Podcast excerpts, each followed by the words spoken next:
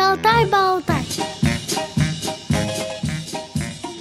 В середине января в Москву приехала специалист из Бурятии Светлана Георгиевна Бальжинова и обратилась к нам на радио с просьбой найти центры, в которых работают с незрячими детьми дошкольного возраста. Она вместе с группой родителей незрячих детей решила создать в Улан-Удэ частный детский сад, где будут созданы условия, в том числе и для детей с нарушениями зрения. Наш корреспондент Циндема Бойко со Светланой Георгиевной отправилась в дошкольное отделение на Трифоновской, школы номер 2107 города Москвы. Предлагаем познакомиться с работой этого детского сада вместе с ними. В нескольких словах о комплексе рассказала старший воспитатель Елена Андреевна Насибулова. Это детский сад, все детские сады в комплексе инклюзивные. В этом самое большое количество детей. Это ресурсная школа, то есть дети потом продолжают образование по всем программам, по всем. И угу. есть дети с э, РДА, с расстройством аутистического спектра и с умственной отсталостью. Конечно, совсем тяжелых нету. Незрячие дети сюда не переходят. Они переходят самое большое, куда мы даем, это на Кропоткинской в, в школу, которая была изначально, где они все-таки большее количество детей слабовидящих, слепых нет. Но кто-то пойдет обязательно в первый интернат. Угу. То есть это, это детский сад, ну, такой, как вам сказать, обычный, поэтому не как э, наш при первом интернате, у которого система совершенно другая. Вы знаете, там тоже детский сад есть, на, угу. тоже очень хороший, но они работают прямо по системе интерната, по социальной системе, у них каникулы по-другому. У нас вот как, угу. единственное, как обычно, что, да? как обычно, да, единственное, что у нас они, эта группа работает до пяти, потому что я считаю, что это очень тяжело. Для воспитательного процесса детей-инвалидов используются отдельные группы, расположенные на первом и третьем этажах. Они включают в себя игровые помещения, спальни, раздевалки, санитарно-гигиенические комнаты. Указанные группы оснащены контрастной мебелью. Вся мебель в помещениях имеет защитные угловые наклейки. Шкафчики для одежды оснащены тактильно-рельефным и брайлевским сопровождением. Имеются инвалидные кресла, специальные стулья, вертикализатор. Кроме того, оборудованы кабинеты «Сенсорная комната» и «Темная комната». С одной из этих групп и познакомила нас Елена Андреевна. Изначально здесь это группа, в которой они едят и спят, и находятся, и играют. Да? Все занятия по расписанию физкультуры, музыка, они выходят. Другие группы, они выходят. Но, к сожалению, вот именно этот состав детей, конечно, они мечтают о том, чтобы родители ну, перейти их в, именно в такие группы такие комбинированные. Группы комбинированные да. да. И девочка у нас одна готова, да и мальчика можно перевести. В общем, мы, мы скорее ждем, так как у нас группа с очень большой наполняемостью. Более подробно о работе работе в группе рассказала Светлана Владимировна Рычко, воспитатель тифлопедагог. Наша группа работает, она, э, ну, раньше она была сложная структура дефекта, сейчас она называется адаптационная. Адаптационная почему? К нам дети поступают с младшего возраста, потом, если ребенок э, готов ну, в каком-нибудь возрасте, неважно, это может быть и старшая, и подготовительная группа. Это все зависит от конкретного ребенка. Мы переводим его и, да, и готов, главное, воспитатель готов принять такого ребенка. Мы переводим его в обычную группу. Это достаточно длительная, может быть, подготовка. Подготовка к чему? Подготовка к умению находиться в большом коллективе, умению слушать другого взрослого, потому что ко мне они настолько привыкают, что они меня могут просто так с одного э, имени, там, Тимур там, или кто-то там еще, они знают, что я от них требую. Они ко мне привыкают, и, э, а другого взрослого, у него другие требования, и умение слушать другого взрослого тоже одна из э, возможностей перейти туда, туда в обычную группу, потому что там совершенно другой другой уклад, там совершенно друг, э, другой режим. Ну, режим более-менее одинаковый, я имею в виду, там, если у нас занятия игровой деятельности или посещение специалистов мы можем Э, варьировать, мы можем изменить, потому что у нас дети разновозрастные, у нас от двух с половиной до семи лет находятся дети, и, соответственно, и занятия я привожу совершенно по-разному. А, я их делю на подгруппы, на маленькие, потому что в этом году объединить в группу мне детей невозможно. У меня такой э, разношерстные дети, да, одному вот два, а другому, э, ну, постоянно ходят дети, это вот Тимуру 4, э, девочка еще София, она, ей 5, вот от 2 до 5. Совершенно разные методы, совершенно разные приемы для детей. И одни дети без пригляда, другие с приглядом. Поэтому я их делю на подгруппы, чтобы проводить занятия. А там совершенно все по-другому. Там нужно воспринимать себя абсолютно адекватно. Ну, частью этого коллектива. Даже не частью этого, ну, частью тоже. Но я имею в виду, что ты должен, ребенок должен четко понимать, что ему где-то может быть понадобится помощь mm-hmm. и уметь попросить эту попросить. помощь. А-а-а. Да, помочь там, там mm-hmm. довести, помочь показать, помочь направить. Вот как-то так. Не всегда у нас это удается переводить. Вот у нас была один, я считаю, это самый, наверное, удачный наш э, вариант. У нас в два года пришла сюда девочка. Я просто, я работаю в этом детском саду давно, с 2010 года. Вот как раз Елена Андреевна перевелись из другого детского сада сюда. И э, к нам пришла девочка. Мы еще работали тогда в режиме ликотеки. Нам приходили просто дети на занятия. Потом постепенно открылось. Есть сначала просто они приходили на занятия? Да, мы когда переш... мы mm-hmm. вообще начинали в совершенно другом детском саду. Там у нас было две группы. Одна длительного пребывания, там до семи дети находились, другая ГКП. Их приходили дети на библиотеку просто на занятия. Потом мы оттуда ушли по разным причинам, переехали сюда, в этот детский сад. И здесь открылась просто ликотека. Дети приезжали на занятия и уезжали. Там на час, на полтора, кто на два Потом открыли группу, потому что мы уезжали в середине года, и группу открыть было невозможно. Мы потом открыли группу, группа была кратковременная, без еды. Во второй половине дня к нам приходили дети этой, же ликотеки. Вот. И к нам пришла девочка, она пришла ну, прям совсем-совсем малюточка, наверное, года в полтора, если, да. Она пришла не с... Зрение. У нее не было зрения, у нее был генетический mm-hmm. диагноз – Амафорус Либера – это генетика mm-hmm. абсолютная. Mm-hmm. Вот. Э, у нее было хорошее светоощущение, и все. Но на тот момент мы уже понимали, что эта девочка mm-hmm. будет, ну так, есть такие дети звезды. Да. Вот они выстрелили, mm-hmm. и, а все остальные это вот mm-hmm. ровненько. Вот она уже на тот момент было понятно, что она звездочка. звездочка да. Она была достаточно в свое, для своего возраста, она была просто, и, и, ну настолько она была со своим мнением, там, mm-hmm. со своими умениями какими-то.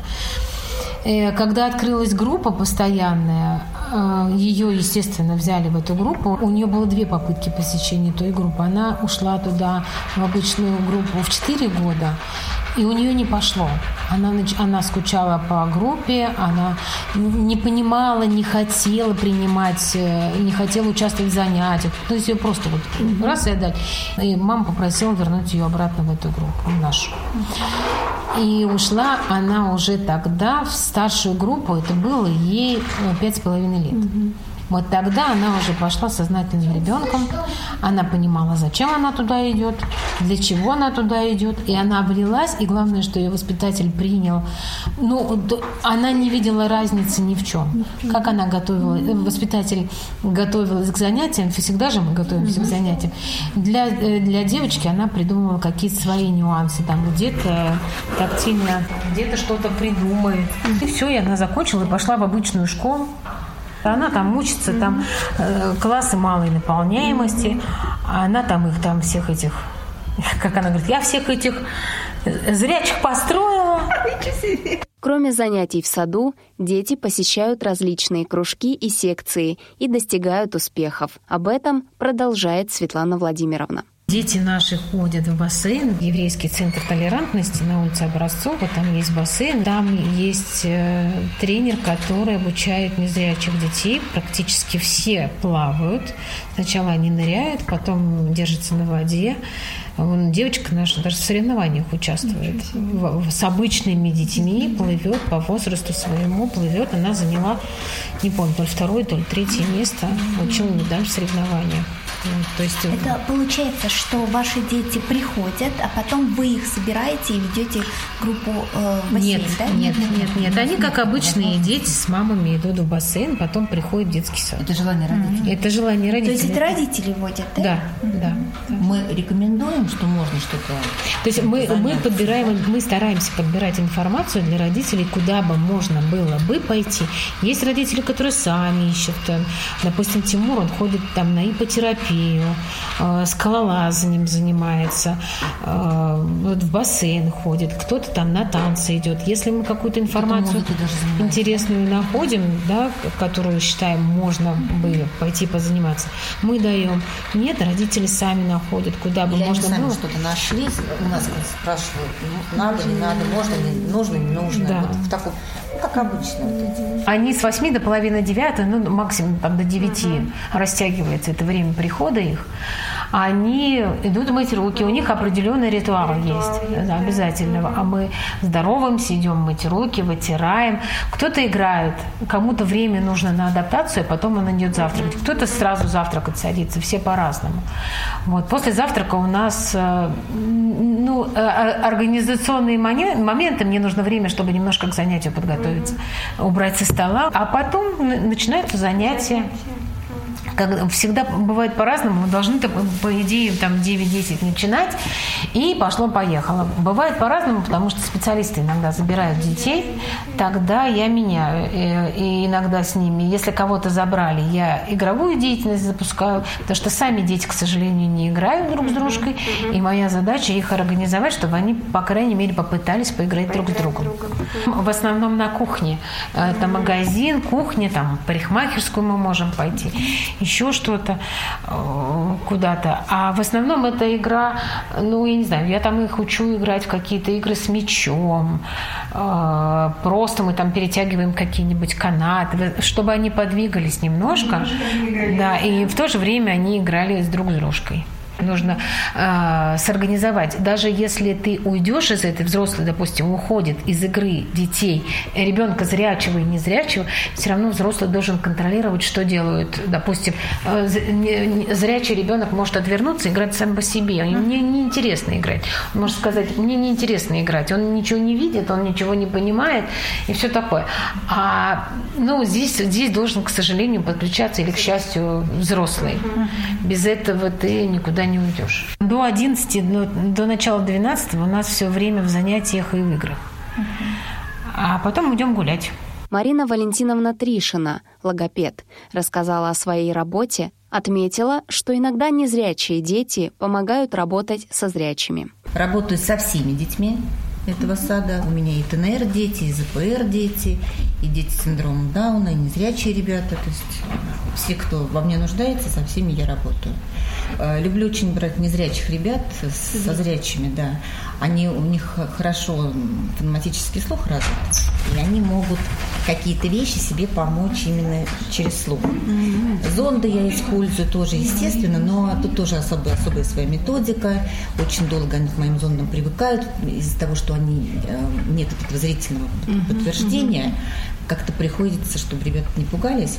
Там я все вкусовые качества включаю, и конфеты, и вкусную водичку делаю, и невкусную водичку делаю, там, ну, там кисленькие. И на вкусовые все эти вещи, потому что они должны к этим палочкам привыкать.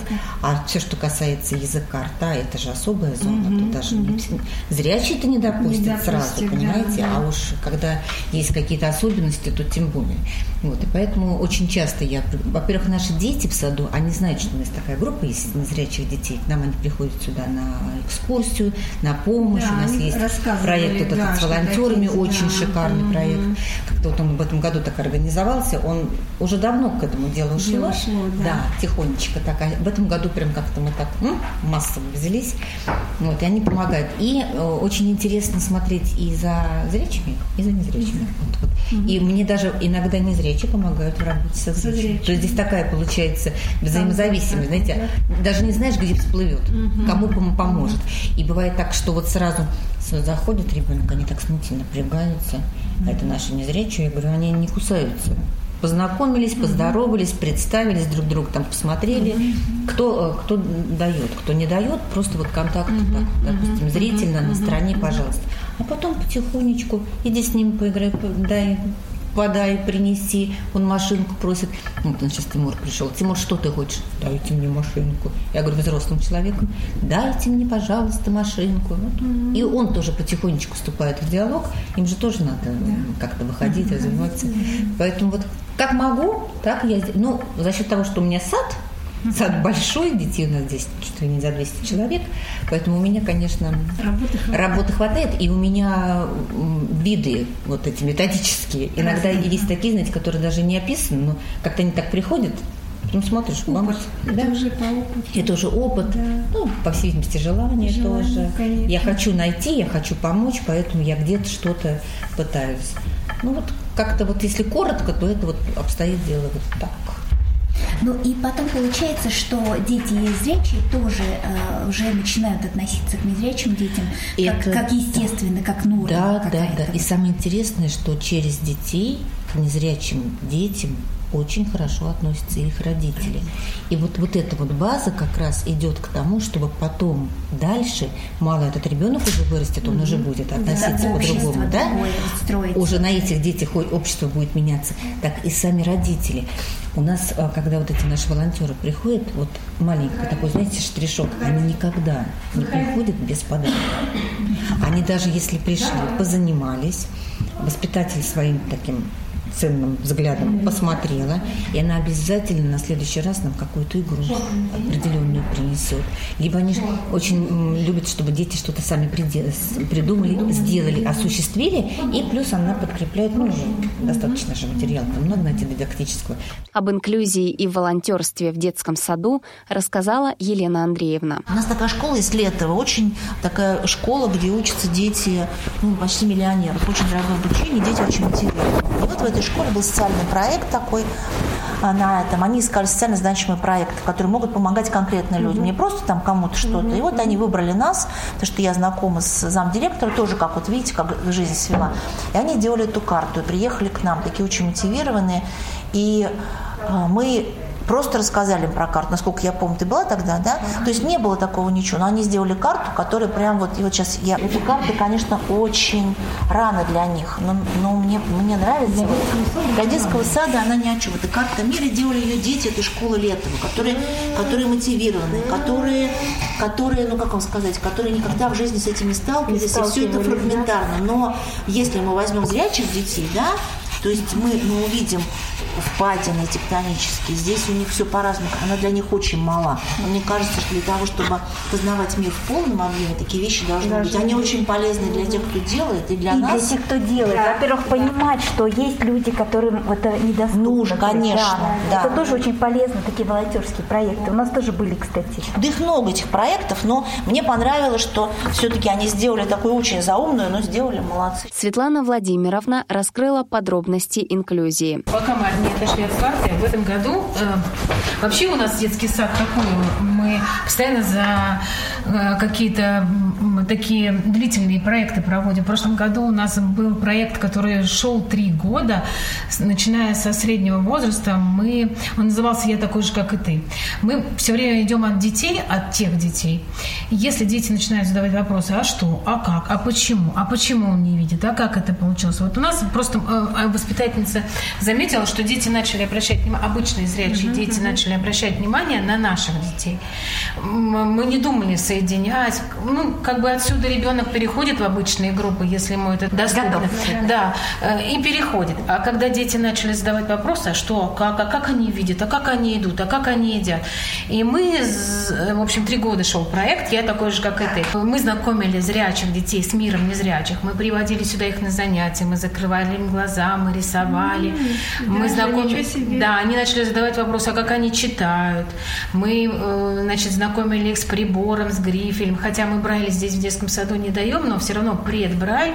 Мы их знакомили с колодочкой. Ну, то есть вот со всеми приборами, которыми мы используем здесь у нас в саду, мы их знакомили.